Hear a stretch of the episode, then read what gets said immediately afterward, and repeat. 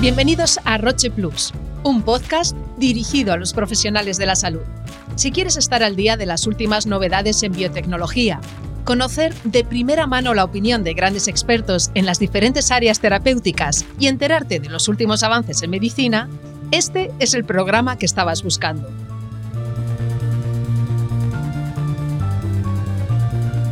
A continuación recuperamos un episodio del podcast Pod Pulmón del Grupo Español de Cáncer de Pulmón sobre cómo la tecnología ha ayudado a romper barreras en el campo de la diseminación científica.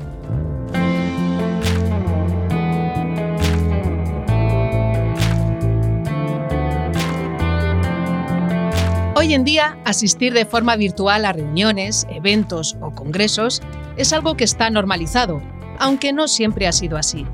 A raíz de la pandemia llegaron nuevas formas de relacionarnos y compartir conocimientos a través de la tecnología que se han quedado entre nosotros, también en el ámbito de la investigación y la innovación en cáncer de pulmón. De estas nuevas formas de comunicación del conocimiento nos habla la doctora Rosario García Campelo, jefa del Servicio de Oncología del Complejo Hospitalario Universitario A Coruña y miembro de la Junta Directiva del Grupo Español de Cáncer de Pulmón. Nuestra experta ha vivido de primera mano la revolución que ha supuesto la tecnología en el campo de la diseminación científica. ¿Cuáles son los cambios que más le han llamado la atención? Con respecto a la diseminación científica, yo os diría que el cambio ha sido radical. Y también diría que la adaptación a este nuevo momento ha sido rápida y excelente. Eh, eh, pasábamos o pasamos de una intensísima actividad de reuniones presenciales, ámbito local, ámbito nacional, internacional, en las que la interacción y el face-to-face eran partes esenciales del proceso de comunicación.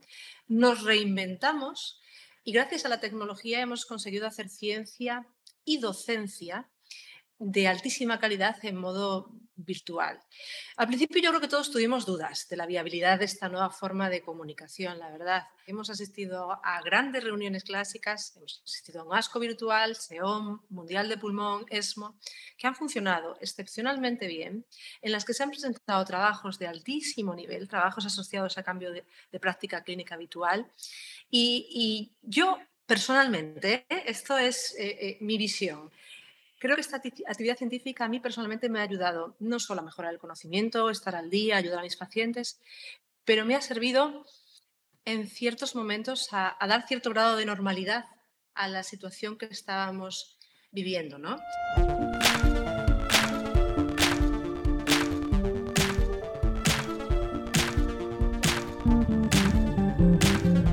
Sin duda, las nuevas tecnologías permiten que el conocimiento llegue de una forma más rápida y eficaz a una mayor cantidad de personas.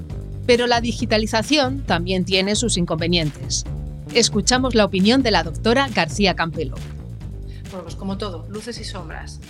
Eh, yo soy más de buscarle el aspecto positivo a las cosas que el negativo. Eh, estas aplicaciones y esta forma de comunicación es una herramienta que hemos utilizado para comunicarnos con nuestra familia, con nuestros amigos, pero también con continuar con nuestras actividades eh, laborales. Para mí las, las reuniones virtuales carecen del estímulo de la presencia de otras personas, pero sin duda permiten el, acceso a, eventos que a lo mejor quedaban fuera del alcance por la imposibilidad de estar presente. ¿no? Eh, hay un aspecto fundamental y es eh, la eficiencia del manejo de nuestro tiempo. ¿no? Estás eliminando el tiempo de desplazamiento esto contribuye en la productividad, en mantener la rutina del día a día. Tú puedes pasar consulta, no tienes que salir corriendo para coger un avión, llegar a tu casa a una de la mañana si no hay retrasos. Bueno, también se puede ofrecer el evento eh, a más personas. Y otro aspecto que positivo es que estas reuniones virtuales habitualmente quedan registradas y pueden ser visionadas en distintos momentos por los asistentes, bien para reforzar ideas o para repasar aspectos en los que el participante necesita profundizar inconvenientes. Para mí, el más eh, importante, sin duda, es la limitación de la interacción. Yo creo que somos animales de relación y una de las grandes carencias de este tipo de reuniones es la limitación de la interacción social. Bueno, hay mucho networking, se, se, hablan muchas cosas en, en, las pausas cafés. Otro inconveniente, las distracciones. ¿no? Las distracciones quizás es más fácil que entren en juego eh, puede eh, entrar en el despacho alguien que necesita algo de ti. Bueno, ya sabemos todos que las distracciones en este tipo de reuniones pueden ser mayores. Y mm, yo creo que también nos esto lo hemos ido modulando.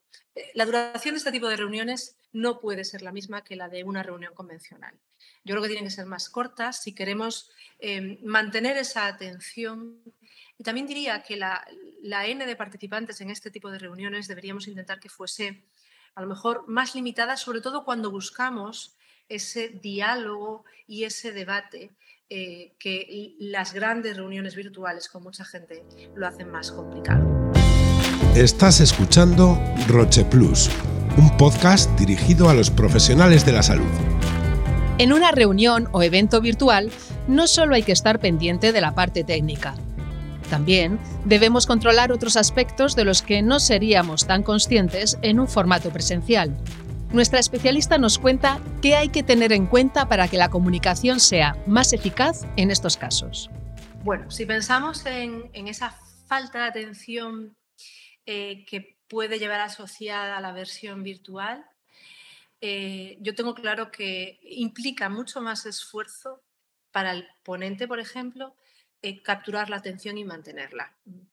Eh, si en una conferencia presencial eh, tú eres capaz de, seguir el ritmo del público, eres capaz de, mm, testar un poco, tienes un diálogo mudo entre el ponente y la audiencia, sabes cuando la audiencia se está aburriendo, cuando ha desconectado, cuando tienes que cambiar el tono, el ritmo de la presentación. Bueno, esto no lo sabes eh, en un virtual. Entonces yo creo que para mejorarlo eh, y para sopesar esa pérdida de la comunicación no verbal es intentar siempre que la cámara esté a la vez que las diapositivas. Eh, em, es cierto que tenemos que cuidar la mirada, los gestos, la postura de igual manera. Y, y, tomar decisiones, ¿no? También si vemos al público, si tenemos un panel donde podamos ver asistentes, también estar atentos. Sé que son muchas cosas a las que atender en una misma pantalla, pero también intentar testar eh, el, lenguaje no verbal del público que vemos en esa pantalla. Creo que es importante eh, fomentar la participación con herramientas tipo Quizzes, Socrative, eh, mm, trabajar permanentemente en captar la atención con estímulos expositivos, Está claro que si te toca después de comer esto es más complejo. ¿eh? Y preparar materiales que, en pantalla sean sencillos. Pues a lo mejor más imágenes, ¿no? Aproximadamente, yo diría que un 70% del espacio visual más imagen y frases cortas que transmitan conceptos claros. Eh, y si una reunión presencial larga puede resultar tediosa, en la distancia ni te cuento.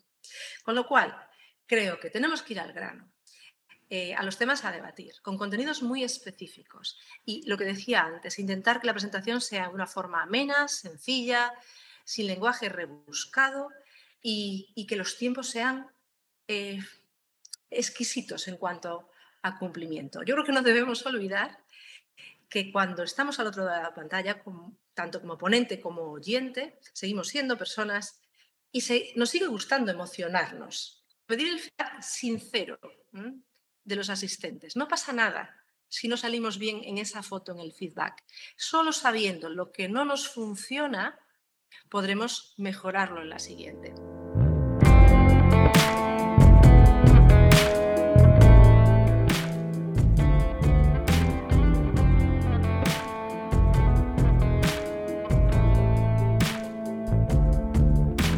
La tecnología nos ha ayudado a conectar con profesionales que, de otra forma, estarían fuera de nuestro alcance.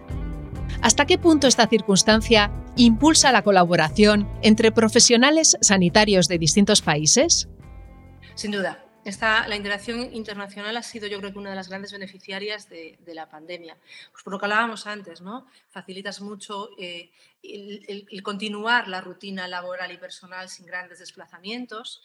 Eh, es cierto que estas eh, colaboraciones internacionales exigen cierto grado de flexibilidad. A lo mejor te tienes que conectar a las 12 de la noche eh, para que todos podamos hacerlo en un horario más o menos normalizado.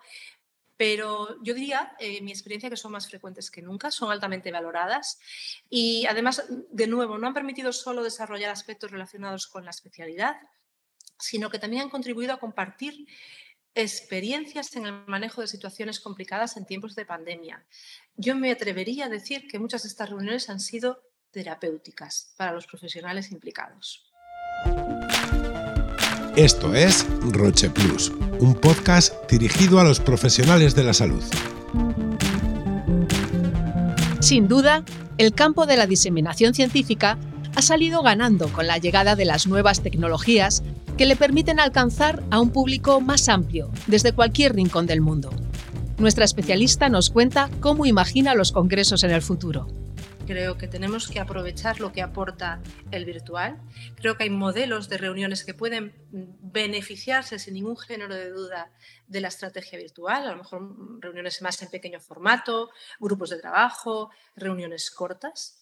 Sí que creo que las grandes reuniones, eh, ASCO, ESMOSEON, grandes congresos nacionales e internacionales, confío y aspiro a que puedan ser organizadas al menos en modelos híbridos, eh, porque creo que hay gente que, aun habiendo la posibilidad de ser presencial, va a optar por la virtualidad. Eh, ha funcionado muy bien. pero yo, por ejemplo, una plenaria de ASCO no quiero vivirla en modo virtual quiero sentarme en esa sala inmensa, sentir la emoción de los resultados, la intensidad de una sesión de esas características solo te la da la presencialidad. Y luego salir y comentar, y eso solo te lo da la presencialidad.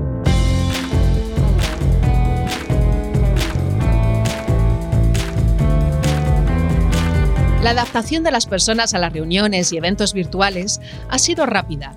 Tras la experiencia de la pandemia, todos hemos normalizado la comunicación y la transmisión de conocimiento de manera virtual. ¿Qué aprendizajes destaca nuestra experta de todo este proceso? Nos hemos reinventado, nos hemos reinventado a la velocidad del sonido. Esto es una obviedad, pero creo que va bien recordarla. Nos hemos dado cuenta de cuán vulnerables somos y cuán expuestos estamos. Hemos aprendido a vivir con la incertidumbre. Pero creo que la respuesta y la adaptación ha sido rápida, eficiente, el aprendizaje ha sido bueno. Esto es Roche Plus, un podcast dirigido a los profesionales de la salud. Investigación científica se basa en tres pilares, compartir, contrastar y colaborar. Y lo cierto es que las nuevas tecnologías no solo han ayudado a conjugar estos verbos, sino que además han colaborado para amplificar la difusión e influencia de todo el conocimiento que se genera. Recordamos algunas conclusiones que nos ha dejado la doctora García Campelo al respecto. Las tecnologías han ayudado a acelerar la transformación en el campo de la diseminación científica y a conectar a los profesionales. La digitalización permite a los profesionales gestionar el tiempo de una forma más eficaz. Hay que destacar la rápida y excelente adaptación del sector a las nuevas tecnologías para conseguir hacer ciencia y docencia de alta calidad en modo virtual. No hay que dejar de lado el componente humano, por lo que es recomendable utilizar formatos híbridos que combinen lo presencial y lo virtual.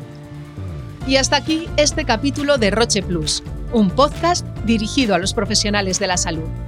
Si te ha gustado, síguenos en tu plataforma de podcast preferida y disfruta de los siguientes episodios con nuevos temas de la mano de los mejores especialistas. Hasta el próximo programa.